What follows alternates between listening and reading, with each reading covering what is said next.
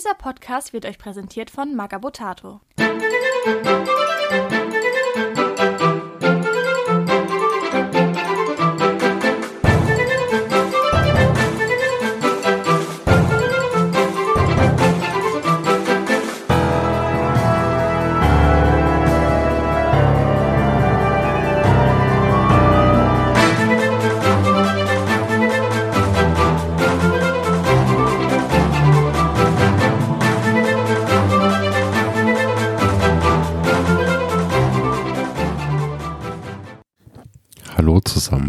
jetzt losgeht, hier der Zukunft, Gegenwart, Vergangenheit, ja, so Zeug aus, Florian.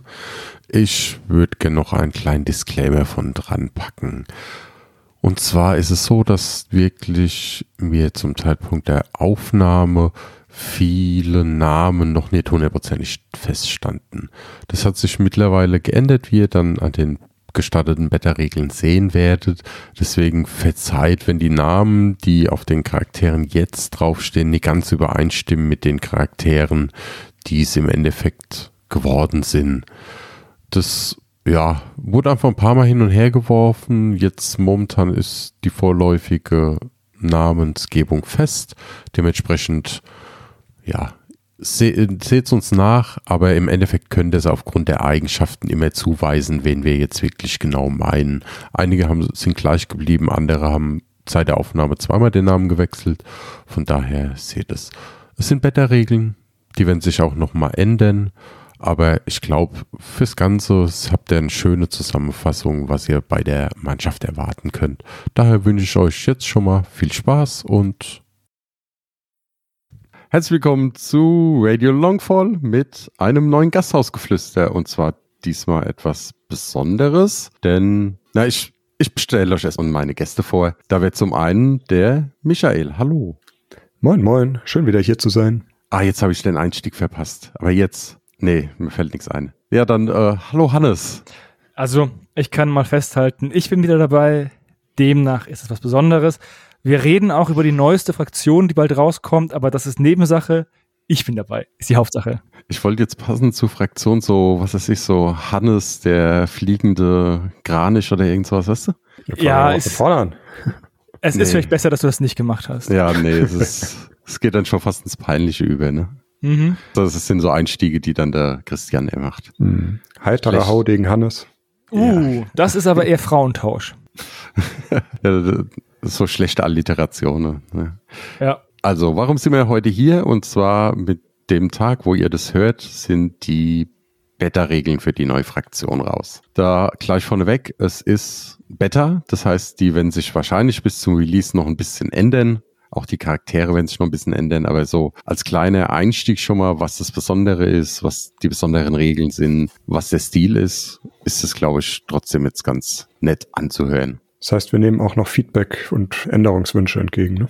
Genau, es wird im Endeffekt so laufen, es wird ein, die starten dann mit dem heutigen Tag, wo ihr das hört, sind die gestartet schon. Und dann werden die zwei Monate etwa getestet und dann so Anfang Mai wird es nochmal ein Update geben und dann können die auch nochmal Feedback geben. Wird passend praktisch dazu in dem PDF, das ich dann unten drunter verlinken werde, alles drinstehen. Da könnt ihr dann auch die E-Mail-Adresse, wo ihr es hinschicken könnt. Und dementsprechend gucken wir uns dann an, was da so zurückkam. Und dementsprechend wird es eingepflegt. So, aber wir haben noch gar nicht gesagt, um was es geht, ne? Ja, aber das ist ja das Schöne daran, so steigt die Spannung. Also, was ist die neue Mannschaft? Ich mache mal kurze Einladung, wie es überhaupt dazu kam.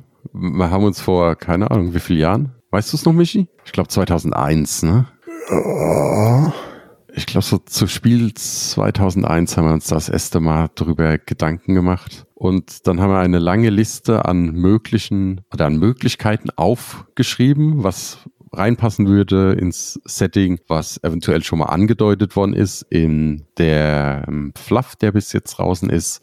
Ich muss Sie noch mal kurz unterbrechen. Das war nicht 2001, da war ich elf. Äh, 2021, ja, okay. Ja. Da war das Spiel ein Jahr heraus. Ne? So lange ist noch nicht her. Ja, auf jeden Fall haben wir dann eine ganz lange Liste gemacht und dann ging es darum, ja, überlegt euch mal jemand eine Mechanik dazu und was interessant wäre für die Leute und dann haben wir uns ein paar ausgedacht und ja, am Schluss haben wir dann eine im Endeffekt rausgewählt, die alle sowohl optisch als auch spielerisch interessant fanden. Ich bin auch sehr überzeugt. Ich finde die immer noch super. Ich finde die auch cool und jetzt könnte man mal sagen, um was es eigentlich geht. Genau. Ja, wie heißen sie? Ich spreche das nicht aus. okay, es ist gar nicht so schwer. Wenn man Der es- sind Asia-Piraten, habe ich gehört. Genau, es sind im Endeffekt Asia-Piraten und die Mannschaft wird Tianju heißen. Geschrieben T-I-A-N-Y-U, aber Tianju ausgesprochen. Nochmal kurz das Thema asiatische Piraten aufgreifen, wo sich vielleicht manche denken, hä, Piraten war doch immer in der Karibik. Nein, Piraten gab es überall, wo es Seefahrt gibt, gibt es auch Piraten. Ich glaube, die größte Piratenflotte der Welt war tatsächlich eine chinesische Piratenflotte. Also ja, das ist, passt durchaus rein. Ja, irgendwie 300 Schiffe oder so. Ja, im Prinzip war es zweimal. Das war zum einen mal Zheng Shizhao, das hatte man ja schon in dem Podcast zur Spiel besprochen. Die hatte ja eine riesengroße Flotte, wo sie dieses ganze äh, südchinesische Meer besetzt hatte und alles kontrolliert hatte. Und dann gab es noch diesen oh, Han. Oh, ich weiß jetzt den Namen nicht auswendig. Der hatte eine riesen, das waren diese 300 Schiffe, die du gemeint hattest. Der ist damals nach Afrika gesegelt. Und nur weil er ums Kap Horn nicht rumkam und ein Großteil seiner Schiffe zerstört worden ist, musste er wieder zurück. Und da gingen ja die Berichte damals, dass Leute, also die Geschriftgelehrten haben damals aufgeschrieben, dass da eine Stadt auf sich zuschwimmt, weil diese Schiffe, die die damals hatten, waren halt für die Zeit enorm beeindruckend. Wir haben mal durch den Suezkanal gefahren. Also Piraterie gibt's überall. Es gibt sogar Binnenpiraterie, wo einfach Schiffe, die auf Flüssen unterwegs sind, von Land aus geentert werden und ausgeraubt werden. Also, Ist es nicht so, dass am Panama-Kanal auch ganz viel Militär entlang steht? ja, ja. Also, sobald einer was besitzt, wird's irgendjemanden geben, der ihn das klauen möchte, egal in der Luft, äh, zu Wasser oder an Land. Das kann man, Ja. glaube ich, festhalten. Es gab auch schon in der Antike auf dem Mittelmeer gab es auch schon Piraten. Die Mauren waren das, glaube ich, die waren auch sehr erfolgreich. Ja, hat man ja Asterix, ne? Ja? Ich glaube, den meisten sind hier asiatische Piraten aus Fluch der Karibik bekannt. Wo- Oder aus One Piece. oder aus One Piece, wobei die One Piece Piraten ja nochmal einen Hauch spezieller sind als die Freebooters Designs. Ja, ich weiß nicht, ob wir einen mit riesen langen Armen haben werden.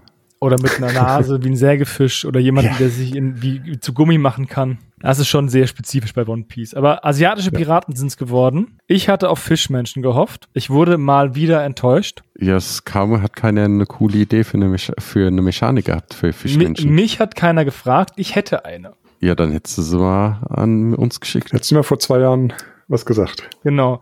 Ah, wenn man den Mieten entkommen möchte, hätte man einfach vor 20 Jahren ein Haus kaufen müssen, Michi. Oh, das wäre gut gewesen. Warum haben wir das nicht gemacht? Weil ich elf war. Ja, und ich 14. Mhm. Aber egal. Es wird ja nicht die letzte Fraktion ge geblieben, also sein. Hoffe ich doch mal. Nö, nee, es wird weitergehen. Die Chancen für Hannes stellt irgendwann bei Radio Longfall Fischmenschen vor, ist noch gegeben. Lasst euch das gesagt sein. Wollen wir Aber mal. erst nach den Zwergen. Nee, Zwerge haben wir ausgeschlossen. Das weißt du. Ich weiß das, aber die Hörer doch nicht. Ja, so. so solange ich hier Regeln mache, wird das mit Zwergen nix. wir haben schon Goblins, das lang. Nein, also, um mal so kurz die Geschichte abzureißen. Ursprünglich kam äh, Lina May nach Longfall. Die sollte das Ganze ausspionieren ein bisschen. Die hat auch, ich glaube, zwei, drei Briefe zurückgeschickt, wo sie gesagt hat, ja, hier gibt's nichts zu holen, hier ist nichts, das lohnt sich nicht, hier hinzufahren. Und Seng ist dann durch einen Zufall in die Nähe gekommen, ist schiffbrüchig geworden und ist dann nach Longfall gekommen und hat dann gemerkt, dass Lina May hier falschen Bericht erstattet. Die hat sich aber dann, sag ich mal, verabschiedet und ist untergetaucht. Deswegen gibt's sie auch nicht mehr, weil die ist einfach nicht mehr da. Keiner weiß, wo sie momentan ist. Und dann hat Seng gemerkt, dass irgendwie nicht nur hier was zu holen ist, sondern im Endeffekt ist es ja auch so, dass die Schatten da sind. Das kommen wir dann mit der Mechanik dahin.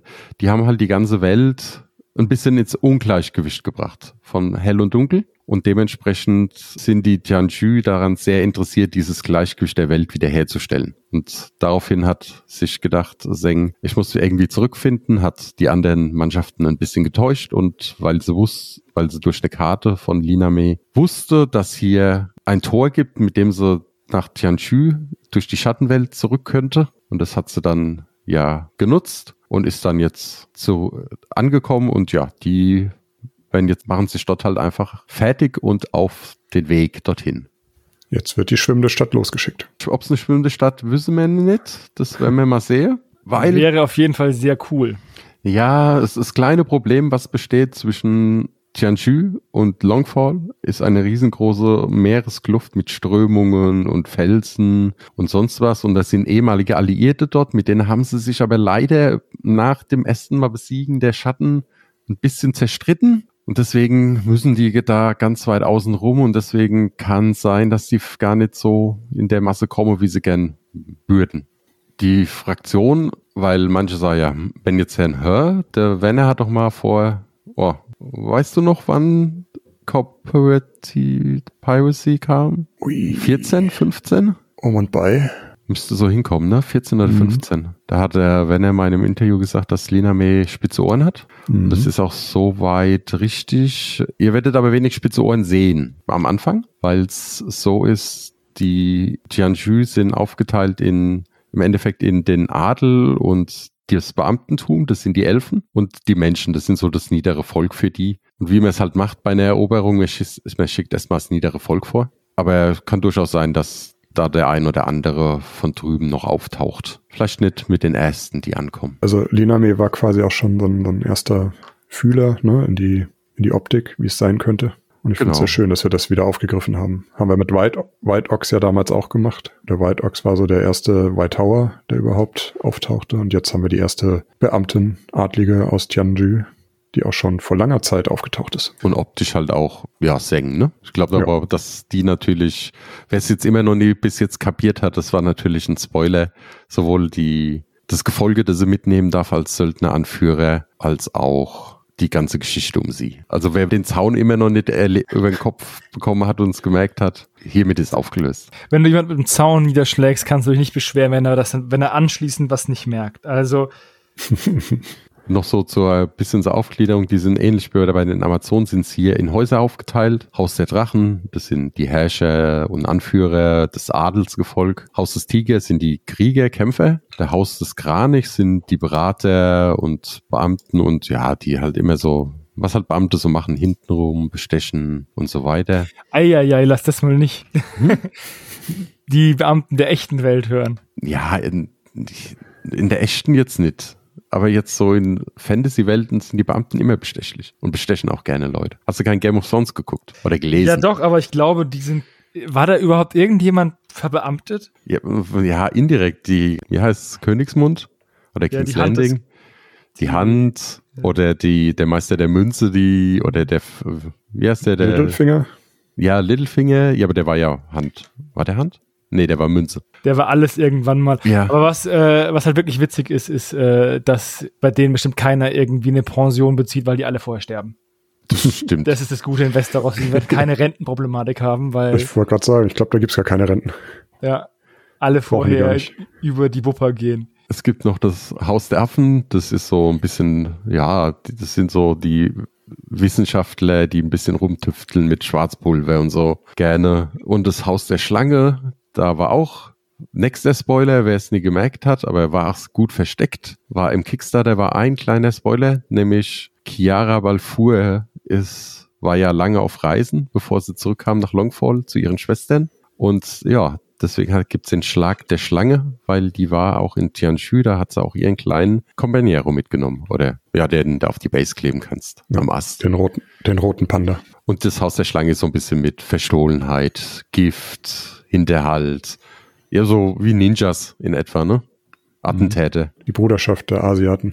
Ja, das ist so ein kurzer Umriss immer, damit ihr wisst, wie die Mannschaft aufgebaut ist, vom Fluff her und auch von der Geschichte, wie das ist. Rest wird ihr im Buch lesen können, von daher. Und dann würde bin ich schon ganz gespannt, wie der Hintergrund ist, weil ich bin ja ein nicht so ein Hintergrundspezialist, was äh, was Freebooters angeht. Dementsprechend bin ich da schon gespannt. Ich habe jetzt auch selbst äh, viel Neues erfahren zum Hintergrund, aber ist ja schön. Dafür machen wir den Spaß ja auch ein bisschen. Ja. Ne? Ich liebe es immer, den Hintergrund zu lesen. Ja, vor, vor allem, ich habe ja gestern erfahren, da sind noch so viele Andeutungen drin, die noch nie jemand entdeckt hat wahrscheinlich. Oder Mhm. Querreferenzen. Wegen, Machen wir das schön weiter so.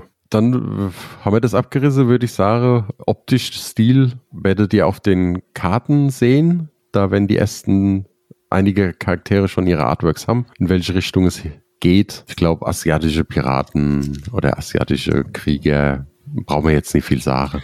Naja, außerdem gibt es ja schon ein Modell zum Erscheinen dieses Podcasts Äh, und zwar die limitierte Figur. Ja, die Seng, über die wir schon die ganze Zeit geredet haben. Genau. Die, für die, die es noch nicht gesehen haben, die gibt es jetzt auch zu kaufen. Dementsprechend da kann man sich auch schon das äh, Design anschauen. Und bevor jetzt der erste gleich schreien wird, oh nein, warum hat die denn dann keine Karte drin? Die würde doch voll in die Fraktion passen. In der Starterbox für die neue Mannschaft wird eine Karte sein, dass man Seng als Anführerin spielen kann. Die wird der beigelegt. Gut, dann gehen wir mal über, oder? Mechaniken. Wer will das, wer will das neue Anheuern bei der Mannschaft erklären? Das ein bisschen abweicht vom Rest der, Mann, der Mannschaften. Ja, das neue Anheuern unterscheidet sich in der Hinsicht. Also beim alten war es ja, dass die Fraktion vorgibt, wie viele Gefolge du pro Spezialist brauchst. In den meisten Fällen war das ein Gefolge für einen Spezialist. Es gibt aber auch Fraktionen, bei denen war das eben nicht der Fall, wie zum Beispiel dem Kult. Da braucht man zwei Gefolge für einen Spezialisten. Oder Bruderschaft dementsprechend andersherum. Ein Gefolge für zwei Spezialisten. Und jetzt ist es so, dass der Anführer vorgibt, wie man anheuern muss. Also der Anführer gibt an, wie viel Gefolge man mitnehmen muss. Also bei Jetzt habe ich nur die Karten von der Vorderseite, die, die neuen. Aber bei den Karten steht ja trotzdem hinten drauf, oder? Ja, wird hinten oben links stehen.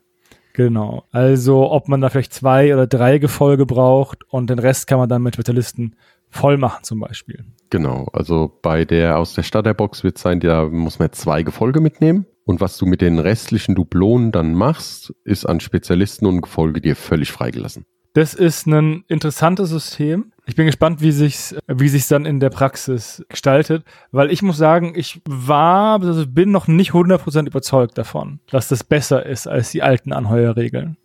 Es soll ja nicht besser sein, es soll anders sein. Genau, und es ist halt ein bisschen, ein Ticken flexibler, ne? Weil wenn du am Schluss nochmal 60 Punkte übrig hast, dann musst du bei den ganzen anderen Mannschaften meistens nochmal ein Gefolge einpacken und hast dann noch irgendwas über, wo du dann nochmal Anäste reinpackst. Und hier kannst du auch einfach sagen, guck mal, ich nehme noch einen günstigeren Spezialist mit. Ja, es macht die, es macht die günstigeren Spezialisten attraktiver. Hm. Weil man ja eher zu teureren Spezialisten geneigt ist und dann das billige Gefolge mitzunehmen, um den Slot nicht zu verschwenden. Und das hat man hier nicht den, das Problem. Also es wird sich jetzt bei der Starterbox mit den zwei Gefolgen wird es sich wahrscheinlich ähnlich wie eine Bruderschaftsliste spielen. Weil du wirst, also klar, zwei Gefolge dabei haben und dann bist du vier Spezialisten vermutlich. Und wenn du dann eben irgendwie einen Anführer hast, der sagt, er muss drei oder vier Gefolge mitnehmen, dann musst du halt entsprechend, ja, weniger Spezialisten mitnehmen, spielst halt mehr vom Listenbau wie Debon oder eine normale Mannschaft, sage ich mal. Ne? Also es ist, es ist nicht besser, es ist nicht schlechter, es ist einfach ein Sidestep, ne? Kein, kein Upgrade, kein Downgrade,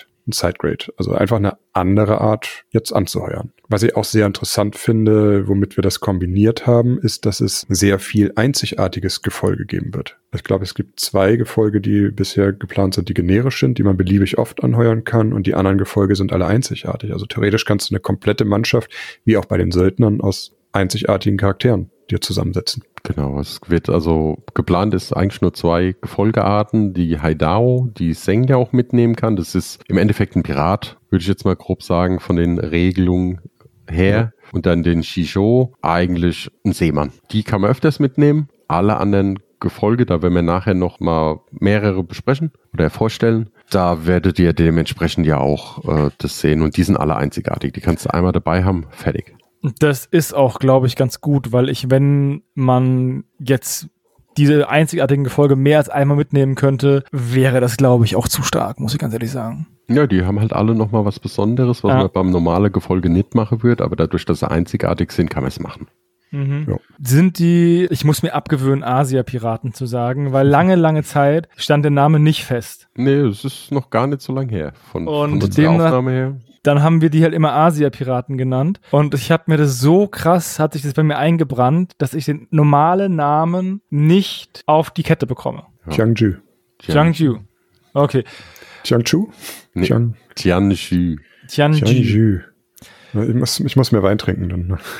Oder mehr rum. Werden die die einzige Fraktion sein mit diesen, äh, mit dieser Heuerregel? Sehr, ja. Was zukünftige Fraktionen oder eine neue Edition keine Ahnung. Wird mir sehen, wie es dann ist. Aber das ist die kleinere von beiden Mechaniken. Der, der spannende Teil ist ja, was für eine Mechanik die der Kern der Mannschaft ist, sage ich mal. Bei den Schatten ist es ja die Schattenmacht. Ja, und das in Rauch auflösen. Ja, und das in Rauch auflösen. Ja, aber das ist für mich ein Teil der Schattenmacht. Da, da, da unterscheide ich nicht. Und hier ist es das von dir schon angesprochene Gleichgewicht. Also man hat ein, ein Board, so eine kleine, eine kleine Karte, auf der sind, stand jetzt fünf Punkte drauf, ne? Genau. Ein grauer in der Mitte, zwei weiße, zwei schwarze. Jetzt wird der geneigte Zuhörer schon ungefähr erkennen, wohin die Reise geht. Das hat natürlich ein bisschen was so mit Yin und Yang zu tun, ne? die ja auch im Gleichgewicht sich befinden. Und jetzt stellt sich die Frage, wie kommt man denn aus dem Gleichgewicht raus, beziehungsweise wieder rein? Ja, das funktioniert über die Charaktere hauptsächlich, also ne, über Spiel, über die Charaktere. Und zwar ist es so, dass jeder Charakter hat Eigenschaften, die er nur nutzen kann, wenn er entweder im Gleichgewicht ist oder in der entsprechenden Ungleichgewicht, ins entsprechende Ungleichgewicht geraten ist. Also zum Beispiel äh, die Anführerin hat, wenn äh, auf der hellen Seite kann sie Fechtmeister nutzen und wenn es in die dunkle Seite gerutscht ist, kann sie ihre Moral um eins erhöhen. Und immer wenn ich so eine Fähigkeit benutze, was ich auch machen kann, also im, wenn ich im Gleichgewicht im Grauen bin, darf ich mir aussuchen, welches ich nutze. Aber immer wenn ich das mache, muss ich das Gleichgewicht entsprechend verschieben, weil ich in dem Moment, wo ich das nutze, das Gleichgewicht durcheinander bringe. Also in die entgegengesetzte Richtung. Also wenn ich eine weiße Fähigkeit mache, ja, muss ich da, schwarz verschieben. Da muss ich noch einhaken. Es kann auch sein, dass wenn du eine schwarze machst, dass du Richtung schwarz das ist zum Stande der Aufnahme noch nie ganz sicher, aber du wirst dementsprechend in eine gewisse Richtung ziehen müssen. Um dann musst du halt dann wieder, dann bist du in einem in einer Farbe und kannst dann nur eine, eine der beiden Farben machen, bis, bis du dann wieder im grauen Bereich bist. Und somit sind die Charaktere eigentlich, die haben eigentlich alle zwei, zwei Möglichkeiten, zwei Fähigkeiten, ne? Na, nee, alle. Es gibt Stand es gibt auch Ausnahmen. jetzt zwei Stück, die haben nur auf jeweils eine Farbe, eine. Der Großteil hat also zwei Fähigkeiten. Davon kannst du eigentlich immer eine benutzen. Die Frage ist nur, welche der beiden gerade besser passt. Also dementsprechend muss man seinen Zug planen, damit man, wenn man eine Figur aktivieren möchte und eben diese Fähigkeit einsetzen möchte, dann auch in der richtigen Farbe ist. Wenn man es halt nicht ist, dann muss man halt vielleicht eine andere Aktivierung äh, vorziehen oder man muss einen Karma-Punkt ausgeben. Dazu kommt auch, ich kann, äh, also zwei Sachen noch dazu. Es gibt noch Fähigkeit, die manche Waffen haben. Das äh, heißt, bisher ist es Chi. Immer wenn du eine Chi-Waffe benutzt, musst du auch das Gleichgewicht verschieben. Und wenn du es mit einer entsprechenden Fähigkeit kombinierst, dann musst du es auch in die, äh, immer in die Farbe der entsprechenden Fähigkeit schieben. Also kannst nicht sagen, hier Fechtmeister weiß, ich gehe nach schwarz und nutze mein Chi und gehe wieder zurück. Also wenn ich das nutze, muss ich in die gleiche Richtung gehen. Deswegen gibt es auch zwei Punkte auf jeder Seite im Ungleichgewicht. Punkt zwei. Ich habe noch, ich habe noch einen. gerade empfallen. Ja. Ganz wichtig ist, innerhalb einer Handlung eines Charakters kann man immer nur eine Art nutzen. Das heißt, wenn man auf Grau startet, kann man nicht sagen, ich benutze erstmal eine schwarze und benutze wieder eine weiße, um zurückzukommen, sondern du kannst dann, sobald du sagst, ich benutze eine schwarze, kannst du für die restlichen Aktionen in der Handlung auch nur noch schwarze nutzen. Genau, das war's. Der zweite Punkt, den ich ansprechen wollte. Wenn du einmal schwarz benutzt hast, musst du auch immer schwarz weiter benutzen, selbst wenn du schon. Dann, Hannes, du hast das Karma schon angesprochen. Dann erklär genau. uns mal kurz. Karma ist die, ist die Möglichkeit, also gerade wenn man im weiteren Spielverlauf vielleicht ein oder zwei Modelle verloren hat, schränkt es ja die Möglichkeit ein, dieses Karma, also dieses Gleichgewichtsboard zu beeinflussen. Dann steckst du vielleicht irgendwann in einem Bereich, wo du äh, aus tiefschwarz nicht mehr rauskommst, du einfach keine sinnvollen weißen Aktivierungen hast. Und dann kannst du eben Karma einsetzen, um einmal eine Aktion zu machen, die in der anderen Farbe ist, in der du dich gerade befindest. Und Karma ist eine Ressource, die bekommst du ein Karma pro angefangenen 200 Dublonen. Das heißt, bei einem normalen 500 Punkte, 500 Dublonen-Spiel, Entschuldigung, hat man drei Karma. Und dann gibt's eventuell noch Eigenschaften, wie zum Beispiel die Anführerin, die in der Starterbox sein wird. Die hat zum Beispiel auch ein Karma, bringt die nochmal mit. So kann man eben eine gewisse Flexibilität garantieren, auch wenn es vielleicht gerade nicht so gut aussieht für dich und du nicht so viel Optionen mehr hast auf der Platte. Aber Karma regeneriert sich auch nicht. Das heißt, wenn es weg ist, ist es ausgegeben. Ich finde Karma zu haben sehr, sehr wichtig, weil es einfach Optionen öffnet, die man sonst nicht hat. Aber ich habe so oft vergessen einzusetzen. Aber ja. Das können wir nicht sagen, ne? Hannes, wir haben das Nö, rausgehauen. also wir haben das äh, ziemlich immer auf dem Schirm. Wir sind aber auch einfach taktische Genies, der Flo und ich. nee, nee, nee, nee. deswegen, ähm, ich ich brauche es einfach nicht. Ich bin auch gut genug ohne Karma. Ah ja, ja, das hätte ich auch gesagt.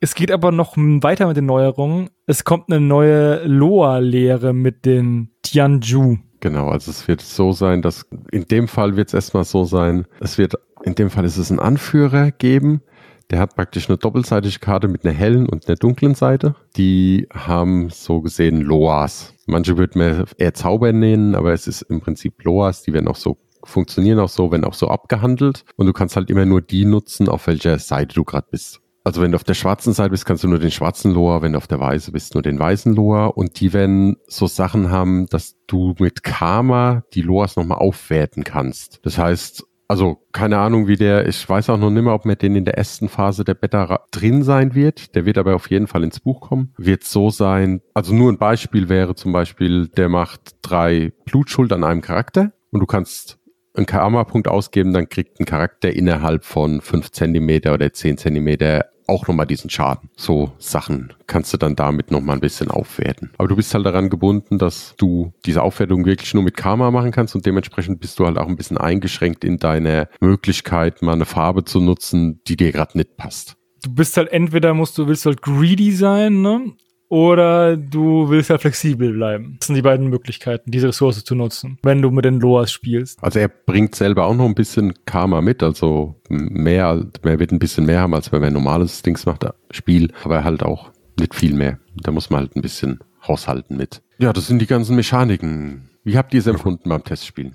Wir haben jetzt schon relativ viele verschiedene Versionen Test gespielt von der Karma. Und meine Lieblings, meine Lieblingsvariation ist wirklich die mit, man ist im Grauen, nutzt eine schwarze Fähigkeit, geht nach Weiß und dann andersrum. Das ist eigentlich meine, meine, meine Liebe, weil, weil das so ein bisschen dieses Hin- und Her-Pendeln gut darstellt, weil das, der, die Figur macht was, um sozusagen das aktiv in die andere Richtung zu schieben, um es wieder ins Gleichgewicht zu bringen, anstatt es weiter wegzubringen von dem Gleichgewicht. Das ist meine Lieblingsinterpretation der Mechanik, aber ich finde die allgemein sehr, äh, sehr schön und weitaus weniger kompliziert als gedacht. Es ist nicht so, dass wenn du, dass eine Figur jetzt zum Beispiel nutzlos ist, nur weil du durch Zufall oder durch Pech oder sonst irgendwas jetzt gerade in der falschen Ecke bist, ne? Genau, die sind halt einfach nur, machen sie noch mal einen Ticken besser.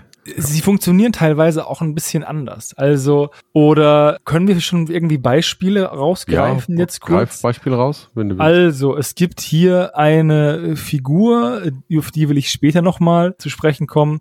Die heißt im der Beta noch lauschende Kugel. Was die Namen angeht, werden die noch angepasst an die chinesische Sprache. Genau, die werden noch chinesischen Namen bekommen. Also der wird dann definitiv nicht so heißen.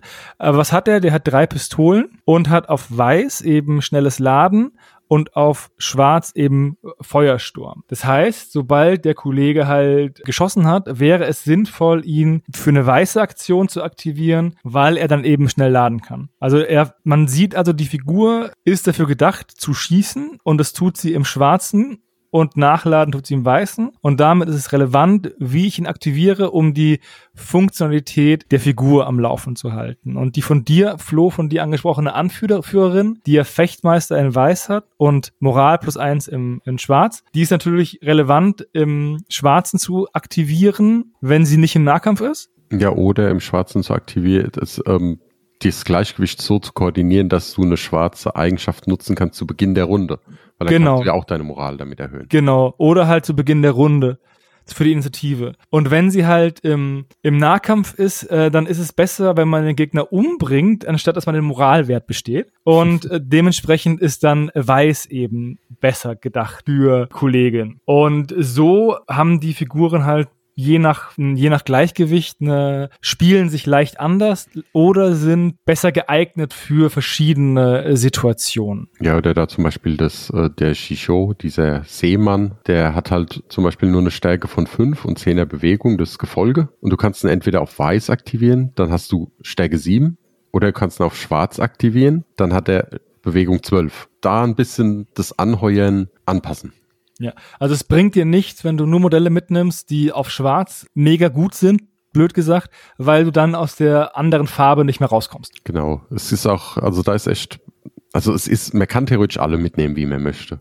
Man kann aber auch ein bisschen darauf achten, dass man zum Beispiel mehrere Charaktere hat, die Verteidigungssachen in verschiedenen Farben haben. Also der eine Ausweichen auf Weiß, der andere plus Widerstand auf Schwarz, dass du auch außerhalb deiner Handlungen das Gleichgewicht eventuell schieben kannst, um dann, wenn du wieder aktivierst, flexibler zu sein oder dahin zu kommen, wo du hin willst. Damit hast du eigentlich schon den größten Vorteil der Mannschaft angesprochen. Ne? Die sind halt sehr flexibel. Ich möchte noch eins zum, dazu sagen auch wenn ihr das lest und auch wenn ihr das jetzt hört und es unglaublich kompliziert sein wird. Also bis jetzt hat jeder, der getestet hat, so nach einem halben Spiel hat er das drin gehabt, wie es funktioniert. Das ist auch nicht so kompliziert. Du nee. machst A und wenn du A machst, musst du das machen und du machst B und machst dann nochmal was anderes. Also es ist jetzt nicht sonderlich kompliziert. Genau, und wir hatten bei diesen Testtagen auch wirklich Leute dabei, die nicht so erfahrene Spieler sind wie mir, sondern eher so, ja, wir treffen uns alle zwei Monate mal Spiele-Runde, so aus Spaß. Da waren auch welche dabei. Die haben das auch nach einem halben Spiel locker mhm. drin gehabt, wie das funktioniert. Es ist nur schlimm, wenn du halt mehrere Varianten davon Probe spielst und dann irgendwann oh. nicht mehr den Überblick wollen, hast. Wollen wir da mal ganz kurz so, so, also die erste Variante war eher, dass es egal war, wenn du schwarz genutzt hast, sondern es hing immer davon ab von deinen Waffen oder Eigenschaften, die du eingesetzt hast, ob es verschieben konntest. Hört sich erstmal relativ ähnlich an, hat aber einen enormen Unterschied ausgemacht, weil der Hannes hat es natürlich dann in die Perversion getrieben und hat halt einfach nur Charaktere genommen, die auf Weiß coole Sachen hat und hat dann einfach Richtung Weiß verschoben und musste ja, wenn er Weiß einsetzt, nie zurückschieben. Also hat er einfach die Mechanik ignoriert. Ja, aber das ist ja, also man, egal ob du ein Spiel machst oder einen, oder einen Start leitest, sobald du ein System implementierst, wird es immer Menschen geben, die versuchen, das System zu ihrem Vorteil auszunutzen. Ja, natürlich, das war ja auch, Und, deswegen haben wir ja diese Tage gemacht. Mhm. Nur weil du mich gerade als schlechten Menschen nein, dastehen lässt. Nein, ich habe nein, ich habe dich nicht als schlechten Menschen dastehen lassen. Ich habe nur gesagt, dass du im Prinzip den Fehler gefunden hast an dem System. Er hat dich als guten Tester bezeichnet. Ah, genau. Danke, Weil danke. alle anderen, die da waren, ist es, haben das nicht so gemacht. Du warst der Einzige, der das so gemacht hat. Und daraufhin ist ja so, hm, irgendwie, ja, okay, dann müssen wir was ändern. Ja. Und dann muss ich lobend, kann man das auch sagen, kam die Idee ja auch von dir mit dem Verschieben, wenn wir es einsetzen. Ja, das ist die Fraktion, wo ich glaube ich bis am meisten mit Test gespielt habe und auch am meisten äh, mich eingebracht hat. Macht aber auch Spaß mit Flo ab und zu mal eine Runde zu zocken und dann, das ist ja auch immer, wenn wir spielen, spielen wir irgendwie die, die neue Fraktion oder ein neues Modell oder so. Das ist schon immer ein kleines Happening, das mag ich. Ja, oder ist ein Szenario, ne? Oder ein neues Szenario oder sonst irgendwas. Immer was Cooles, Neues. Ja. Gut, ähm, aber jetzt Vor- und Nachteile. Jetzt ja, Vor- und Nachteile. Also der Vorteil ist, du hast ja schon gesagt, die sind flexibel. Mhm. Und zwar nicht nur, nicht nur beim Spielen, sondern auch beim Anheuern, ne? Weil, wie gesagt, Mindestgefolge und danach kann ich mitnehmen, was ich will, wie es passt mhm. von den Dublonen. Also ich kann mir sehr flexibel meine Mannschaft zusammenstellen, kann beim Zusammenstellen natürlich auch darauf achten, welche Fähigkeiten, ne, also was, ne, was schwarz, was weiß, was sollen die können, was sollen die nicht können, was nehme ich da mit. Die Figuren haben, dadurch, dass sie quasi alle zwei Fähigkeiten mehr haben als, als die Standardfigur im Anführungsstrichen, haben sie halt auch viele Fertigkeiten, die dann auch eben erlauben, auf viele Sachen zu reagieren. Aber durch den Nachteil, zu dem wir gleich kommen, sind die Kosten explodieren trotzdem nicht bei den Figuren. Ne? Also es ist äh, eine sehr vielseitige Mannschaft einfach so. Das macht es taktisch interessant, die zu spielen. Es ist auch eine Mannschaft, die ähm, jetzt erstmal, so wie ich sie erlebt habe, keinen Schwerpunkt auf entweder Nah- oder Fernkampf hat, sondern die sehr, sehr allround ist, die für viele verschiedene Einsatzzwecke verschiedene Modelle hat. Das macht sie aber auch, glaube ich, also es macht es sch schwieriger, will ich nicht sagen, aber es dauert, glaube ich, länger, bis du die für dich perfekte Liste gefunden hast als Spieler, weil du so viele Möglichkeiten hast. Weil manche Mannschaften geben ja einen gewissen äh, Spielstil vor. Die Art und Weise, wie sie von den Regeln daherkommen oder vom Charakter herkommen, ne? Ja, ich würde es nicht mal so sagen, sondern auch von den Vorlieben, die man selber hat. Mhm. Ist ja auch viel, sag ich mal, dass dementsprechend dir das anpasst. Du hast aber hier halt mehr, bist halt flexibler, weil die Charaktere, sag ich mal, ein breiteres Spektrum auch selber abdecken an Möglichkeiten und dann ist es wirklich, wird es länger dauern, für dich, für den einen die perfekte Liste zu finden. Habe ich selbst auch noch nicht getan. Ich habe jetzt auch schon ein paar Spiele gemacht. Wir werden auch gleich nochmal darüber sprechen, welche Modelle wir bis jetzt ziemlich cool finden und welche nicht. Aber ich würde gerne mal an einem Beispiel eben der von mir angesprochenen lauschenden Kugel. Man darf sich nicht blenden lassen bei den Modellen die wirken auf dem Papier stärker, als sie in Wirklichkeit sind, weil man ja beide Fähigkeiten sieht, aber immer nur einen davon einsetzen kann. Richtig, du kannst halt auch einfach nicht miteinander kombinieren. Das, mhm. das wäre ja schon beim Nachteil. Aber du hast es eigentlich schon gut zusammengefasst. Das war einige von den Testspielern, die es erstmal in die Hand bekommen haben und gesagt haben, boah, was können die alles? Also es ist jetzt nicht, dass da 20 Fähigkeiten draufstehen, sondern du liest halt, wie in deinem Fall, schnelles Laden und Feuersturm, denkst dir, boah, cool, einmal Feuersturm laufen, bin ich wieder nachgeladen. Nee, geht nicht. Es geht halt nee. nur jeweils pro Handlung und dadurch sind sie halt schwächer, als das, wenn wir im ersten Moment drauf gucken. Also lasst euch da nicht blenden, weil das ist mir nämlich auch passiert. Dachte ich mir, wow, die sind ja richtig krass, aber sie sind dann nicht so krass, wie sie auf dem Papier aussehen. Ja. Ich hatte tatsächlich auch genau die lauschende Kugel, genau dasselbe Problem. Ne? In der einen Runde Feuersturm gemacht, danach immer schön mit schnellen Laden, aber direkt auch wieder geschossen und deswegen bin ich gar nicht mehr dazu gekommen, noch einen zweiten Feuersturm zu machen. Also. Jijan oder tanzende Szene, wie es aktuell heißt, es ist ja auch, die hat Auge des Jägers und Sturmschuss mit plus 1a als Bonus mit dem Bogen. Da denkst du, ach, oh cool, kannst du voll in den Nahkampf schießen und sonst Aus dem Laufen raus. Genau. Mhm. Aber im Endeffekt kannst du es halt nicht, weil dir fehlt halt dafür was, ne? Also das ist auch, ähm, wie gesagt, ein, ein Nachteil. Also wir hatten ja gerade das Karma angesprochen. Das federt diesen Nachteil ein bisschen ab, vor allem meiner Meinung nach im späteren Verlauf des Spiels, wenn man schon mal ein paar Verluste hatte. Aber du musst halt wirklich gucken, dass du die Fähigkeiten, die du einsetzen möchtest, auch on point dabei hast. Also es bringt dir nichts, wenn du äh, eben eine Fähigkeit in Schwarz hast, aber gerade halt sie nicht einsetzen kannst. Und du erstmal im entscheidenden Moment nochmal jemand anderes aktivieren musst, bevor da irgendwas funktioniert. Und das ist, glaube ich, eine Falle, in die man als unerfahrener Spieler reintappen kann, weil man das, die Aktivierung besser planen muss als bei anderen Fraktionen stimme ich dir zu. Also ich denke auch, dass die Aktivierungsreihenfolge, die im normalen Spiel schon sehr wichtig ist, mit dieser Fraktion einfach nochmal wichtiger wird, weil ich eben genau, ne, jetzt, ja, tanzende Sehne, ich möchte jetzt eigentlich unbedingt nach vorne laufen und da schießen, aber ich kann das gerade nicht, weil ich gerade nur den, das Auge des Jägers habe. Also muss ich erst was anderes aktivieren, aber bis dahin ist vielleicht das nach vorne laufen gar nicht mehr so gut. Also man ist einfach, ja, muss gucken, wie aktiviere ich, wann aktiviere ich. Und man darf halt auch äh, nicht vergessen, das ist mir ein, zwei Mal passiert, dass es auch noch das, das Chi noch gibt, was ja die, ähm, das Gleichgewicht immer noch zusätzlich verschiebt. Oder auch verschiebt, wenn ich zum Beispiel keine Fähigkeit benutze. Wenn ich mit einer Skiwaffe angreife, muss ich das Gleichgewicht verschieben, auch wenn ich nicht die entsprechende Fähigkeit dazu genutzt habe. Genau, also so gefühlt ist es einfach, du musst eine Aktivierung weiterdenken als bei allen, bei den anderen Mannschaften. Ja. Also so spiele ich ja normalerweise, wenn ich einen aktivieren will, überlege ich schon immer, wen will ich danach aktivieren. Und hier musst du halt eigentlich noch einen Schritt weiter denken, weil du musst ja wissen, dass du den in die richtige Farbe stellen kannst. Und du musst halt auch dementsprechend überlegen, was könnte der Gegner jetzt von mir beschießen? Hat der zum Beispiel eine passive, also Ausweichen, Fernkampf, Widerstand und nutze ich die dann, weil dann könnte es sein, dass ich ja dann wieder einen anderen eventuell aktivieren müsste, anstatt den, den ich eigentlich vorhatte.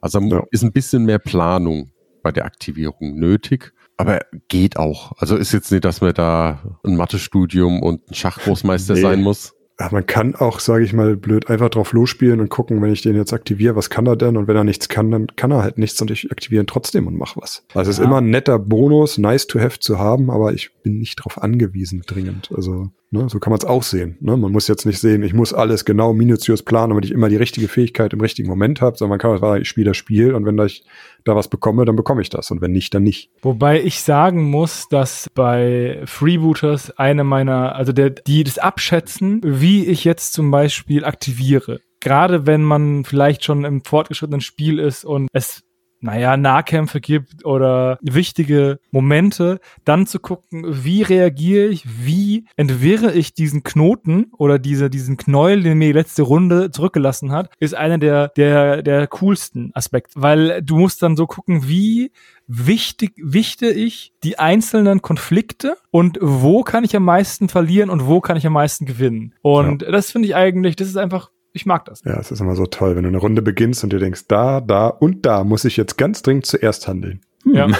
Da musst du halt gewichten und hier musst du halt nochmal vielleicht drauf gucken, wen könnt, wo könnte ich das Gleichgewicht so verschieben, dass ich dann für die nächste Handlung vielleicht sogar jemandem noch einen Vorteil verschaffe. Und wie wichtig ist es, da denjenigen anfangen zu lassen.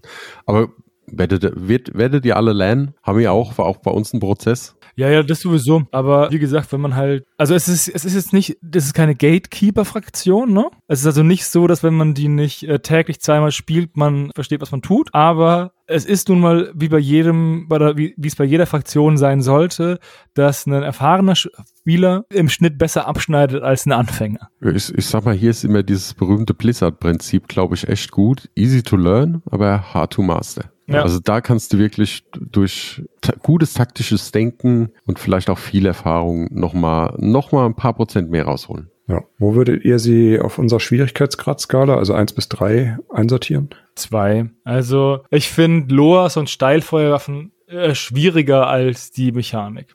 Ja gut, die sind ja nicht, nicht Fraktions. Ja, aber also ne? das ist, das sind für mich die komplexesten Mechaniken bei Freebooters. Drei ist ja zum Beispiel die Schatten, weil da hast du einfach die Grundmechanik von, von Freebooters Fate, die du lernen musst und die Schattenpunkte und das Auflösen, was halt noch oben drauf kommt. Ne? Also die sind auch schon sehr kompliziert. Ich sag mal, sie sind schwerer als die Standardsachen wie Amazon, weil die haben ja, sind ja, glaube ich, bei uns auch eher in zwei eingerichtet, ne? wie Amazon, mhm. Debon, sind sie schon ein Ticken, ja, ja, vielleicht nicht wie Bit Debon, aber. Also ich, ich hätte sie auch bei zweieinhalb einsortiert, genau, also sowas zwischen zwei und drei, weil ich, ja, komplizierter als, als Amazon, Bruderschaft, Söldner, aber leichter als Schattenkult Debon. Wobei Debon würde ich so gleich, gleich einschätzen. Ja würde ich auch sagen. Also ist definitiv leichter als Kult und Schatten, aber halt schwerer als sowas wie Amazon und Bruderschaft, die ja auch eher die Mitte sind und keine Einsteigerfraktion vom ja. Spielen des Erfolges, nenne ich es mal. Als Spielen kann man es einfach so, aber um Erfolgserlebnisse zu haben, ist es schon ein bisschen schwer. Ja, ich finde es aber auch wichtig, dass jetzt Fraktionen, die jetzt im Nachgang einem, oder also bei jedem Spiel, dass die sollten kein, kein Rückschritt sein. Also jetzt eine Fraktion mit Schwierigkeitsgrad 1 rauszubringen, ist halt dann für die erfahrenen Spieler eine uninteressante Fraktion wo man dann sagt, ja, hm, nette Modelle, aber irgendwie Spielmechanik bockt mich nicht so. Ja, ich bleib halt, lieber ist halt auch schwer, was Einfaches hinzubekommen, was über, ja, ich habe einfach nur die Regeln drauf und mache ein bisschen, wie Goblins, Imperiale und Piraten. Ist halt schwer, dann nochmal was in der Richtung zu machen, wo, weil sobald du eine Mechanik reinmachst, bist du eigentlich schon auf dem Niveau von Amazon Bruderschaft oder schwieriger, sobald ja. du was Besonderes reinmachst, deswegen. Man, ja, man, man macht jetzt einfach, also man würde nicht einfach eine Fraktion rausbringen und sagen, das sind jetzt Modelle mit Regeln, die es schon gibt. Also solche Modelle werden halt bei den anderen Fraktionen irgendwie einsortiert. Ne? Und wenn man jetzt eine neue Fraktion rausbringt, man überlegt sich schon, wie unterscheidet die sich jetzt von bestehenden Fraktionen und dadurch. Ja, die muss was haben, um halt auch ein gewisses Interesse zu, zu, zu wecken bei den Spielern, die halt eventuell die dann auch anfangen sollen, weil das ist ja auch der Plan. Ja, und halt eine Einzigartigkeit, ne? Genau. Weil ich sag mal, gerade Asia-Piraten, wenn du denen keine besondere Mechanik gibst, sind es halt einfach Piraten in Asia-Kostüm. Ja. Könnten auch die normalen Piraten an Fasching sein. ich würde sagen, dann, ja, lass uns mal bei den Charakteren reinspringen. Ich würde mal sagen, der Hannes fängt an, weil der konnte sich anscheinend nicht entscheiden. Der hat sich nicht auf ein paar entschieden, sondern hat eingegliedert. Und Aus drei seh, wird sieben, ne? Genau. Und ich also wir hatten die, wir hatten ganz viele, die wir auch drin haben und dann können wir das nämlich schön durchbesprechen. Genau. Wir hatten die äh, uns abgesprochen oder Flo hat uns gebeten, sag mal so, ich habe zu nichts zugestimmt, dass jeder drei Charaktere rausnimmt, die er am besten findet. Und dann bin ich die Liste durchgegangen und habe mir gedacht, ja, es gibt ein paar, die ich richtig geil finde, die ich gerne spiele, die gut zu meinem Spielstil passen. Und es gibt Modelle, bei denen ich mich habe irgendwie täuschen lassen, eben durch die vielen Fähigkeiten, die auf dem auf der Karte stehen, aber im Endeffekt haben sie mich nicht so umgehauen, wie ich mir das gewünscht hätte. Und ich fange mal an mit denen, die ich cool finde. Also es gibt Quilin, das ist kein Mensch, sondern das ist so ein Hirsch. Hirschdrachen aus der japanischen Mythologie? Gibt's beides. Also im, im Japanischen heißt der Krilin, im Chinesischen Quilin und oh, im südasiatischen Raum haben die nochmal einen anderen Namen. Das ist im Prinzip ja, ja, ja doch, ein, ja, ein Hirschdrache, ne? So ein bisschen. Ja, also der ist erstmal ist er cool, weil er ist nämlich kein Mensch, sondern eben ein Hirschdrache. Und zweitens, also er kommt auf einer Kavalleriebase daher und hat halt einfach eine, eine 14er Bewegung, wenn ich mich nicht täusche. Ich suche gerade die Karte. Ja, 14. Genau. Er ist sehr, sehr, sehr, sehr schnell, was ich sehr geil finde. Und ich weiß jetzt nicht, in der Beta-Version hat er noch nicht Einzelgänger und noch nicht furchtlos. Ich weiß nicht, ähm, ob das noch kommt, weil äh, sonst kann man ihm Befehle geben und dann kann der sich halt einfach 14 Zentimeter bewegen, um dann einen Sturmangriff von 28 Zentimetern zu machen mit einer Grundstärke von 8. Das ist halt schon, schon stark, ne? Nee, Einzelgänger müsste noch dazukommen. Das ist Genau. einfach auf der Karte noch nicht. So äh, hatte ich ihn gespielt in den Probespielen, was ziemlich geil ist, aber auch mit Furchtlos und Einzelgänger finde ich ihn nicht schlecht. Der hat, ist auch ein Modell oder das Modell schlechthin, bei dem man gucken muss, in welcher Farbe man ihn aktiviert, weil der hat Zahn der Zeit. Und Zahn der Zeit, für alle, die es nicht kennen, äh, das bedeutet, dass sich das Modell auflöst. Nach jeder Aktivierung verliert es einen Lebenspunkt. Und das ist natürlich nicht so geil, aber er hat auch Aura der Regener also Regeneration auf Weiß. Das heißt, wenn du ihn in Weiß aktivierst, kannst du Regeneration nutzen und ihn eben um zwei hochheilen. Das heißt aber auch, dass wenn du ihn vielleicht nur noch bei einem Lebenspunkt hast oder so und im Schwarz bist, ihn halt nicht aktivieren kannst, weil er halt dann stirbt danach. Das ist, glaube ich, das Modell, wo der Unterschied zwischen Schwarz- und Weiß-Aktivierung am eklatantesten sein kann. Ja, aber er, er, kann, er ist halt heftig, ne? Er ist inspirierend, er hat Aufspießen. Das heißt, wenn er jemanden im Nahkampf trifft, dann hat er minus 1 V, Stärke 8. Äh, ganz wichtig, ungeschickt Gegenstand benutzen. Also es Ja. ist immer noch ein Tier. Es kann nicht Szenario-Gegenstände sich schnappen und die benutzen. Nur, nur ach ja, weil ich es äh, vom optischen her, wenn, ich weiß nicht, ob es dafür schon ein Artwork geben wird. Ihr könnt euch den so vorstellen, wer es kennt, Prinzessin Mononoke, der Herrscher des Waldes, so ein bisschen wie der. Nur, ja, doch so in der Richtung. Auf jeden Fall finde ich den sehr cool und ich fand auch das Artwork, dieses Pro, also dieses, dieses Artwork, was du da eingefügt hast aus dem Internet, fand ich sehr schön. Den mag ich einfach, weil er auch was ist, was die Fraktion einfach auch besonders macht. Ne? Der streicht halt nochmal diesen asiatischen Anstrich der, der Mannschaft raus. Ja, also ich, ich habe ihn nur nicht auf meiner Liste, weil ich wusste, dass du ihn dir drauf packst. Okay, dann sind wir uns hier den einig. Auch, ich fand den auch immer so, also Aber wa- eklig, gegen ihn zu spielen. Hm, Aber was sagt denn, was sagt denn äh, Micha zu dem? Ich habe ihn tatsächlich noch nicht auf dem Spielfeld gesehen. Also taktisch kann ich nicht viel dazu sagen, aber ich finde den, ich hätte ihn auch auf die Liste gepackt, wenn ich ihn irgendwie noch mal schon mal auf dem Spielfeld gesehen hätte, wahrscheinlich. Weil äh, einfach das, ja, Modell wird einfach ein Hingucker werden, ne? Also das, das weiß man jetzt schon irgendwie bei, Hm. Bei Fibulas Feldmodellen, ne? Und das wird etwas toll aussehen, wird sich bestimmt auch gut spielen. Ist natürlich äh, eine Kanone, ne? Also geht los und hat, macht Sachen kaputt. Zahn der Zeit, gut, er hat elf Leben, acht Runden wird gespielt, also wenn er keinen Schaden kriegt, überlebt er das auch. Also Das ist Ja. so eine, das ist so eine optimistische An Herangehensweise, finde ich gut. ja. Ich habe gar will nicht vor, Schaden zu bekommen. Schaden bekommen ist für Loser. Genau, ich habe drei Verteidigungskarten, das reicht doch. Damit muss ich auskommen. Kostet 80 Dublonen, ist also auch nicht, nicht super teuer. Nee, also schon, ja, nee, es ist okay. Für das, was er mitbringt, ist er gut. Ein Fade-Punkt hat er auch noch dabei, also. Ja, also der ist schon, schon Neißenstein. Dann habe ich ein anderes Modell mitgebracht. Ich habe einen Anführer genommen, ein Gefolge und einen Spezialisten. Das war logischerweise jetzt der Spezialist. Dann beim Gefolge habe ich Schützender Dorn mitgenommen. Den hat der Michi auch. Willst du dazu was sagen? Ist ein Gefolge mit Schild. Das ist eigentlich schon fast alles gesagt, ne? Also Schützender Dorn, äh, 50 Dublonen soll er kosten. Stärke 7 äh, im einem Arm, 4 am anderen mit einem Schild. Aber die Sonderregeln, die er mitbringt, zum einen das Bajonett auf Schwarz, im, also im Sturmangriff plus 4 auf die Stärke.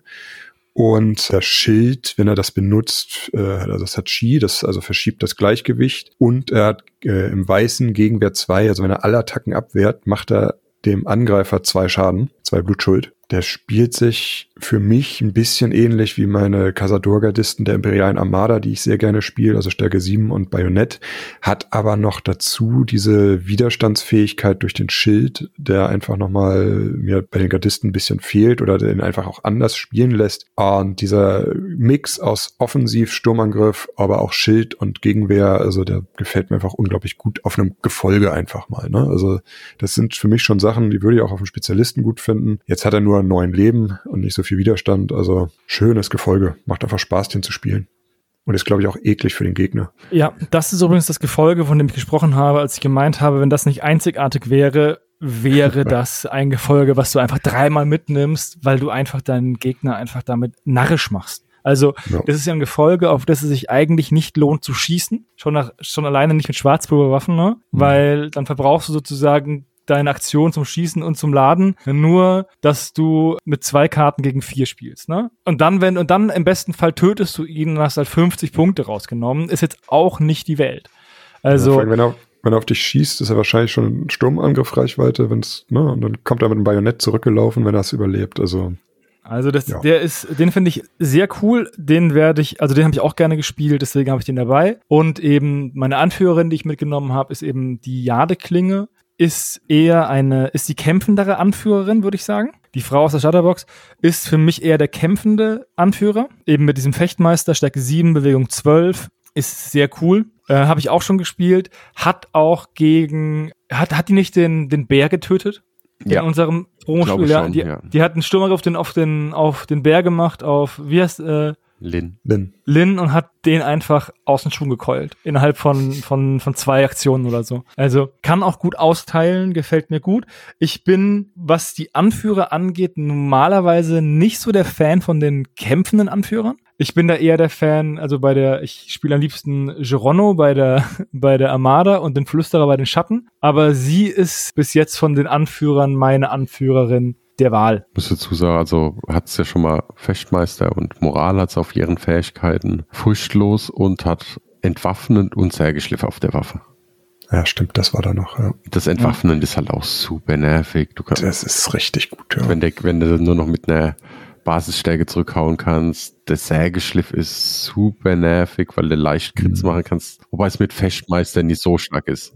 Genau, ich wollte gerade sagen, du denkst halt auch an Anführer, Nahkämpfer, nur Stärke 7, was soll das denn? Und dann siehst du Fechtmeister und Sägeschliff und denkst ja, oh ja, das gefällt mir. Und entwaffnend. Du darfst Mhm. sowas nie vergessen. Wenn der nur mit Basisstärke zuschlägt, das ist minus drei oder vier Minus- Stärke oft. Ja, mindestens. Und das ist unglaublich. Also das Gegending wäre du jetzt fünf Widerstand mehr, ne?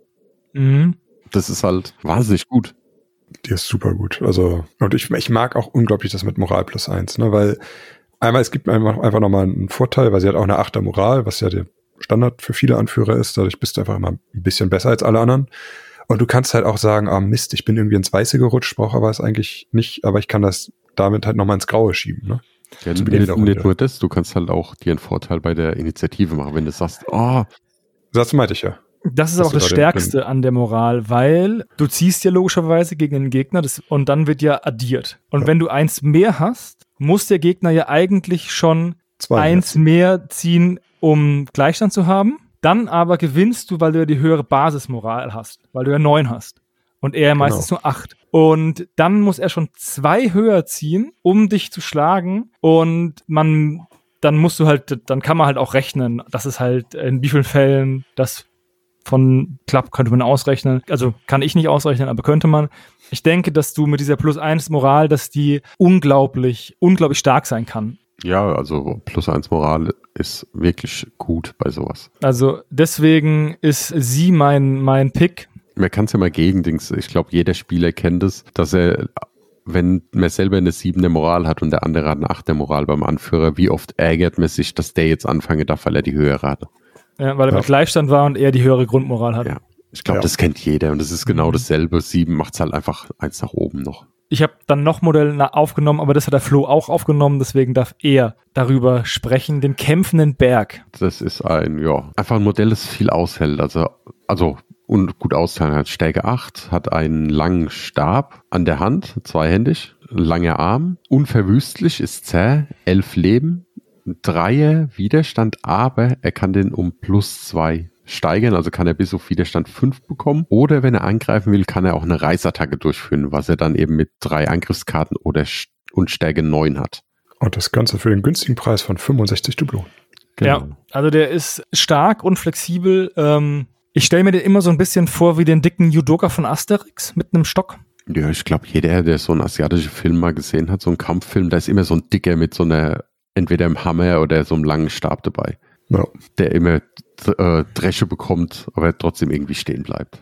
Das sind jetzt äh, die Modelle, die mich bei meinen Probespielen, als ich sie gespielt habe, überzeugt haben. Dann mach mal weiter, weil wie gesagt, also das Ja, ich habe noch Modelle, die mich nicht überzeugt haben. Da ist, das hatte ich ja schon angesprochen, lauschende Kugel, also die, die der Kollege mit dem Feuersturm und schnell nachladen.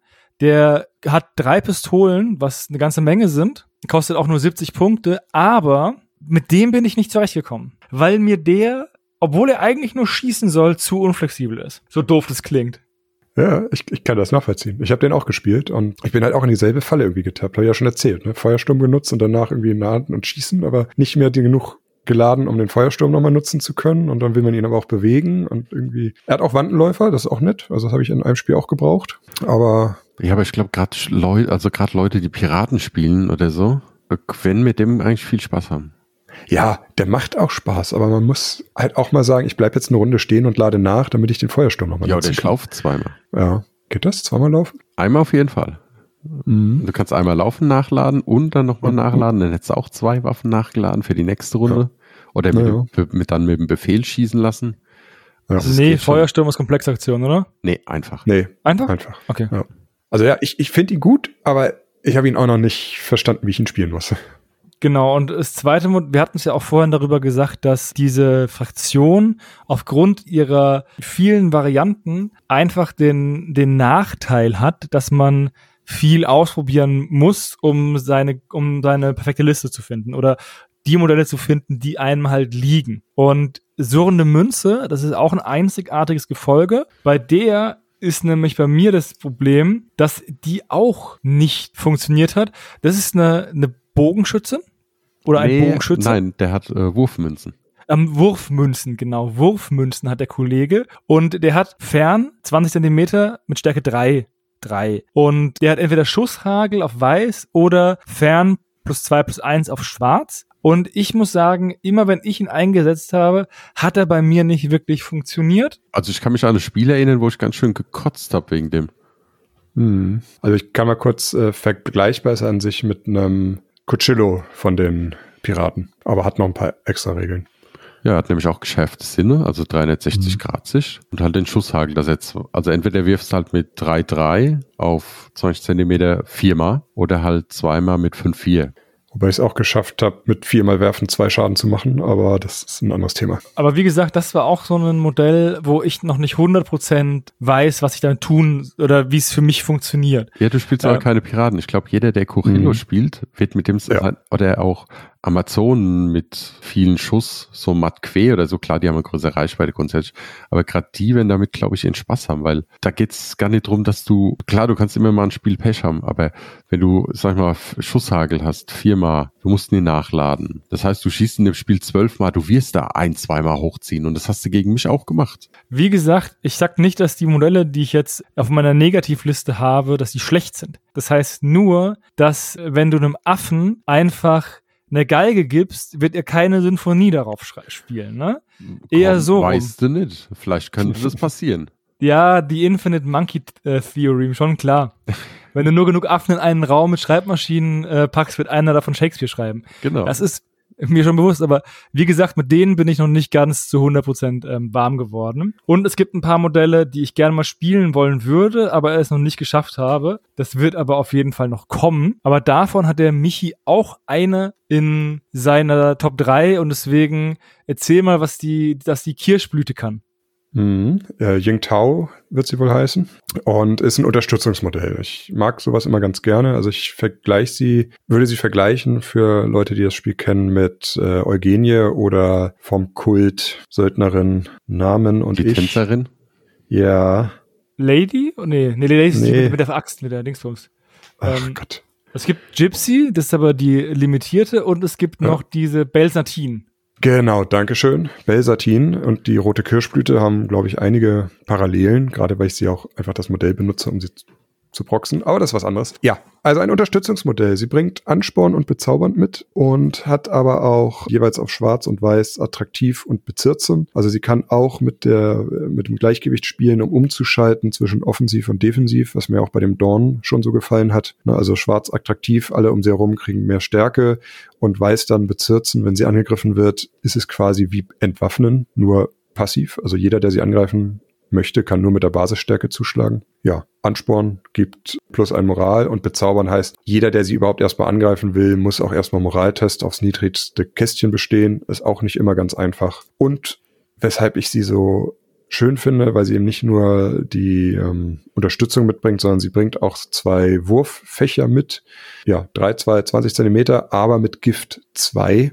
Also wenn sie trifft, macht sie auch immer zwei Schaden. Ist für mich ein schönes Unterstützungsmodell. Zweite Reihe steht sie, wird hoffentlich nicht angegriffen, aber kann eben die erste Reihe stärker machen. Äh, und wenn sie angegriffen wird, kann sie sich verteidigen gut und kann aber auch selber angreifen und Schaden machen. Also für mich ein rundum Modell, was eigentlich alles mitbringt, außer jetzt riesen Haufen Schaden. Was ich an solchen Modellen schätze, ist, dass du mit denen das Gleichgewicht manipulieren kannst, auch im, in einer passiven Art und Weise. Mhm. Also du, du musst jetzt keine Angriffsaktion machen, du kannst einfach sagen, ich mache nehme attraktiv und verschiebe in die eine Richtung. Man erkauft sich sozusagen eine Verschiebung oder eine Aktivierung, die man so ein bisschen dazwischen kriegen kann. Ja. Wenn man jetzt zum Beispiel erstmal noch nicht aus der Deckung gehen möchte. Das ist, glaube ich, solche äh, passiven Fähigkeiten, also die man selbst nutzen kann, wenn man angegriffen wird. Diese Moralfähigkeit von der Anführerin oder diese attraktiv oder Bezirzenfähigkeit ist halt, hilft dir halt, dein Gleichgewicht wieder einzustellen, ohne dass du zwangsweise immer Angriffaktionen machen musst, um dann da irgendwas auszuwählen. Das ist auch sehr stark. Wen hast du noch? Du hast noch einen, wo du der noch unten. Ja, rauchender Knall. Das ist ein Modell mit einer Steilfeuerwaffe. Genau, diese Raketen, die sie zum Abschrecken der Leute benutzt haben. Ja, diese coolen Raketen, mit denen Mulan die Hunden verschüttet.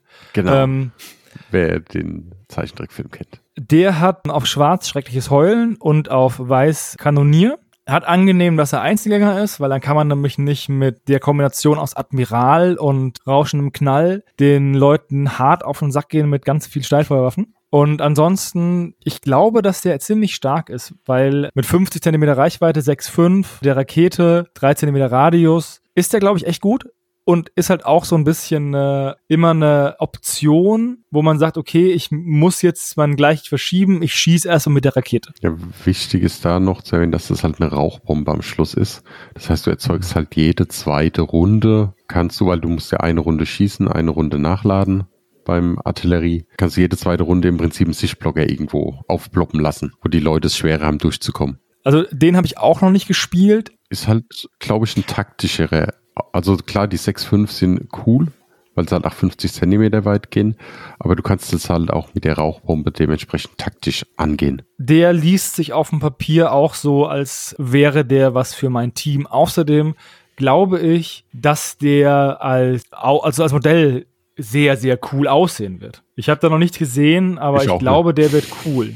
Ja, könnte cool werden, ja. Was heißt glaube, der, der, der wird auf jeden Fall cool. Das sind die Modelle, die ich mitgenommen habe und deswegen habe ich mehr als drei mitgenommen, weil ich so plus minus und wir werden sehen einbauen wollte. Ja, ist ja schön, Ach, dann haben wir auch, auch, mehr abgedeckt. Ja. Anstatt neun haben wir halt dann 15 mehr. oder so. Keine Ahnung. Gut, dann mache ich erst mal einen, weil jetzt haben wir noch drei insgesamt übrig. Zwei ich, einen der Michi. Ich habe zum einen mal das singende Schwert. Mal gucken. Also die hat, ist einfach eine gute Nahkämpferin. Die hat Stärke 8. Mit Rüstungsbrechen auf ihrem Schild, auf ihrem Schwert. Akrobatik, Verbergen, Verschleiern, Wandenläuferin. Hat Klingentanz auf Fähigkeit, auf Dunkel. Und auf Hell hat sie Flink für 80 Punkte. Also ich finde halt, ja, so ein flinkes Modell, das auch sich ein bisschen verteidigen kann, ist immer schön. Flink ist, dass das Modell als allererste agieren kann auch wenn du die Initiative nicht hast, ne? Genau.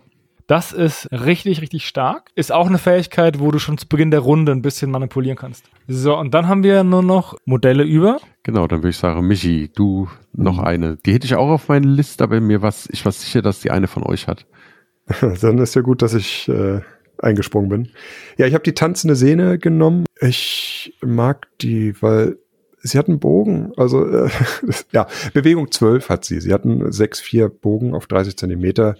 Sie hat Sturmschuss, das heißt, sie kann sich zweimal bewegen und noch schießen. Und auf Schwarz kann sie das sogar noch mit einer Angriffskarte mehr machen. Also eigentlich verliert man eine Angriffskarte. Auf Schwarz ignoriert man diesen Nachteil. Und auf Weiß bekommt sie Auge des Jägers. Das heißt, man kann sie früh im Spiel mit dem Sturmschuss nach vorne schicken und schon mal schießen lassen. Später im Spiel kann sie einfach in den Nahkampf schießen oder auch mit Zielen ihre Stärke erhöhen. Ja, Durch den Bogen muss sie niemals nachladen, kann also immer schießen. Bei den Fraktionen, die ich normalerweise spiele, wenig Bögen und ich mag Bögen einfach, weil ich Bögen sind toll. Zu Bögen habe ich auch ein gespaltenes Verhältnis, weil ich eben bei Schatten und am Armada jetzt selten Bögen habe. Bei den Söldnern, ich habe ja mehr oder weniger durch Zufall jetzt eine Söldnerliste aufgebaut, weil durch die ganzen limitierten Modelle hat man ja irgendwann mal genug, um eine eigene Liste zu spielen. Taste ich mich so ein bisschen ran an diese Bogensache. Kann ich nur empfehlen. Ich liebe Bögen. Hm. Also eigentlich geht es gar nicht um Bögen, es geht darum, dass du nie nachladen musst.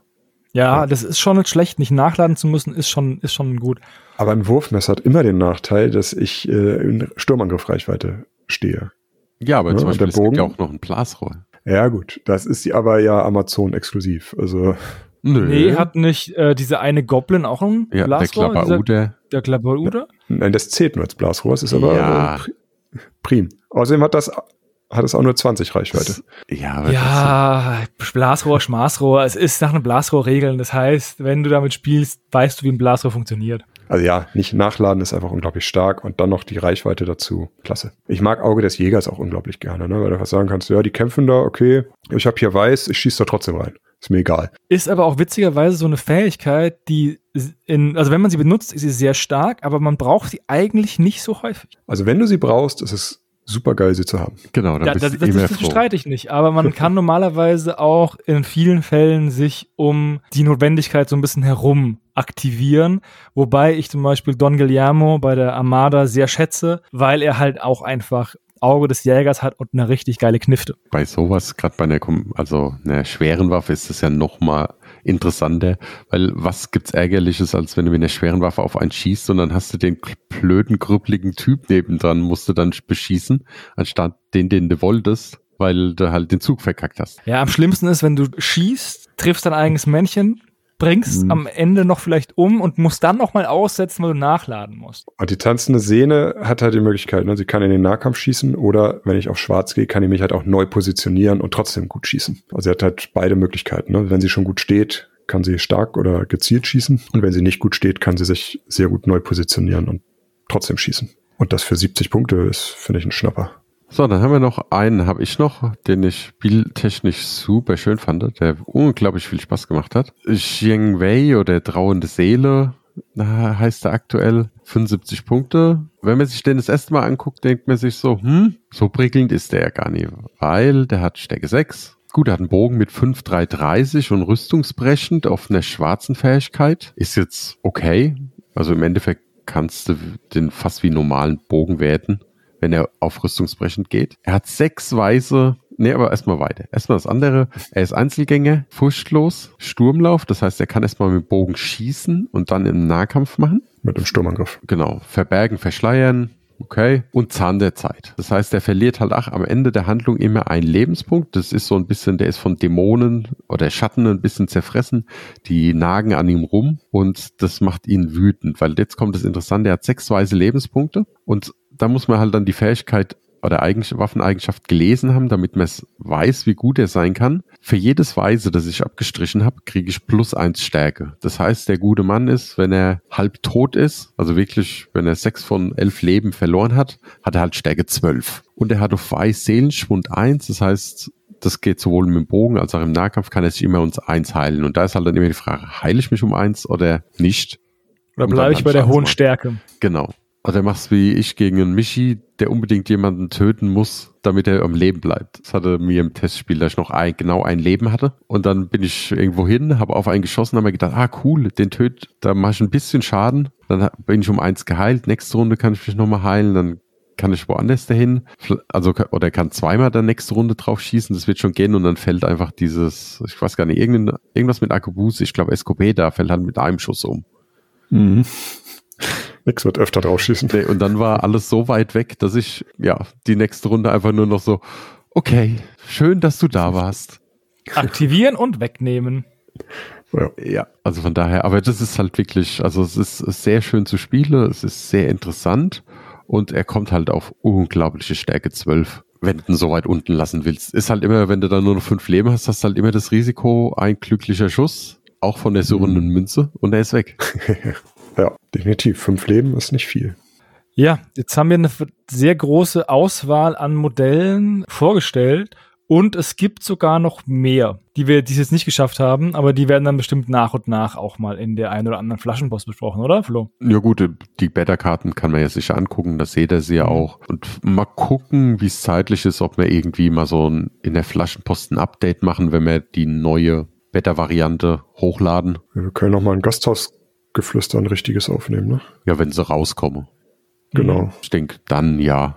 Aber ich meine, so zwischendrin nochmal und da vielleicht nochmal andere besprechen. Vielleicht auch, was Ja. wir geändert haben. Werden wir mal sehen. Uns gehen die Themen auf jeden Fall nicht aus. Nein. So, dann Listen lassen wir im Gegensatz zu den anderen Gasthausgeflüster einfach weg, weil da kann sich noch so viel ändern. Wir haben auch selber noch keine gefunden, die gut, für, also wo man jetzt sagen könnte, das ist genau unseres. Dafür ist es einfach noch, haben viele Spiele gemacht, aber trotzdem ist es noch nicht so. Das werden wir dann einfach, wenn die rauskommen, wenn wir ein richtiges Gasthausgeflüster nochmal machen und da das dann besprechen und da auch dann mit Listen, aber so ist es nur so ein Roundup, wo ihr seht, was die können. Aber jetzt die wichtigste Frage überhaupt. Warum meint ihr, sollten wir die Tanchu spielen? Oh, naja, also sie machen Spaß, sie sind flexibel. Ähm, es ist eine coole Fraktion einfach. Es ist auch eine, natürlich der, der Reiz des Neuen. Es sind asiatische Piraten. Warum müssen wir jetzt noch weiterreden? Also ich denke, dass es eine, eine Fraktion ist, bei der man, man sehr viele coole verschiedene Listen bauen kann und dass man die Fraktion in sehr vielen Varianten spielen kann, die aber alle cool sind. Also ich glaube, sie werden optisch einfach toll sein. Ich glaube, es, man wird sehr viele Anspielungen wiederfinden können und äh, sehen können und haben einfach, weil das sich einfach, ich sag mal, in der Popkultur äh, einfach einen riesen Fund, Fundschatz auftut für sowas. Wenn wir ganz ehrlich sind, ne? von den 15 Spezialisten sind mal mindestens 12 mit irgendwelchen Popkulturanspielungen. Auch wenn er Messe gleich sieht. Ja, ich glaube, sie bringen einfach Regeln mit, die Spaß machen werden und durch die, also die fraktionseigenen Regeln, also die, das Gleichgewicht und das Karma, spielen sie sich einfach nochmal anders als, ich sag mal, die 0815 Piraten, die ja auch Spaß machen und sich gut spielen. Aber man kann einfach nochmal sich ein bisschen mehr fordern, aber dafür auch ein bisschen mehr belohnt werden in dem, was man spielt. Ja, da würde ich sagen, es ist einfach eine Mannschaft, wo wenn man, sag ich mal, das einfache Spielen ein bisschen, wenn man das ein klein bisschen die Taktierung noch ein verfeinern will und sich dadurch halt einfach neue Herausforderungen geben will beim Spielen, ohne jetzt extrem überladen zu sein an neuen Regeln. Ja, also ich finde sie, ich, also mir haben Spielen Spaß gemacht. Diese sind auf jeden Fall nett als Zwischending, bis die Fischmenschen kommen. Ja, habt ihr ja gehört, ne? Brauchen wir gar nicht weiter diskutieren, was das nächste ist. Okay. Gut, was bleibt noch zu sagen, Flo? Wie geht's denn mit der Beta weiter? Ja, also jetzt könnt ihr erstmal spielen, könnt ihr dann Feedback einreichen. Dann so Anfang Mai wird wahrscheinlich dann ein Update von den Regeln geben. Dann ist, denk mal, bis Ende Juni nochmal Zeit, sein weiteres Feedback zu geben. Und dann wird sie dann im Herbst zur Spiel verfügbar sein. Die Figuren mit dem Buch. Und es wird ein kleiner Wettbewerb geben, wo ihr Charaktere einreichen könnt. Und ja, einer wird gewinnen und wird dann halt dementsprechend auch noch im Buch landen. Aber dazu kommt dann im Mai, glaube ich, mehr. Das ist jetzt noch nicht, weil da ist, wenn man jetzt schon einen Wettbewerb macht, dann ja, wird da irgendwas reingeschmissen, ohne mal gespielt zu haben. Deswegen kommt es dann erst. Ja, bleibt nicht mehr viel zu sagen, oder? Ja, Nee. Dann, Sobald einer sagt ja, dann sagt nee. es bleibt nicht mehr viel zu sagen, ja. Es bleibt Nee, es bleibt nicht mehr viel zu sagen. Also, Ähm, ja, das ist wieder dieses Ja-Nein-Problem, ne? Wo du sowohl man- Ja und Nein sagen könntest. ja. Nein, Doch, man kann nur Ja andere? sagen äh, oder Nein sagen. Es ist relativ klar, dass eins davon richtig ist. Okay. Bevor das Wir hier, sind gleich durch. ja, bevor das hier, in der richtigen Gasthausschlägerei ausartet zwischen euch zwei Ja oder Neins. Die, wir gewinnen sowieso ich. Gut, Äh, komm her. dann danke Wir ich. sehen uns dann morgen so um 10, weil die Bahn bestimmt scheiße ist. Dann äh, danke ich erstmal Hannes, das lyrische Ja, für, dass du da warst. Dankeschön. Und an Michi, den, das launische Nein, dass du auch da warst. Sehr gerne. Jedes Mal wieder. Ich danke euch fürs Zuhören und ja, bis zum nächsten Mal. Ciao, ciao. Ciao. Was muss ich jetzt machen?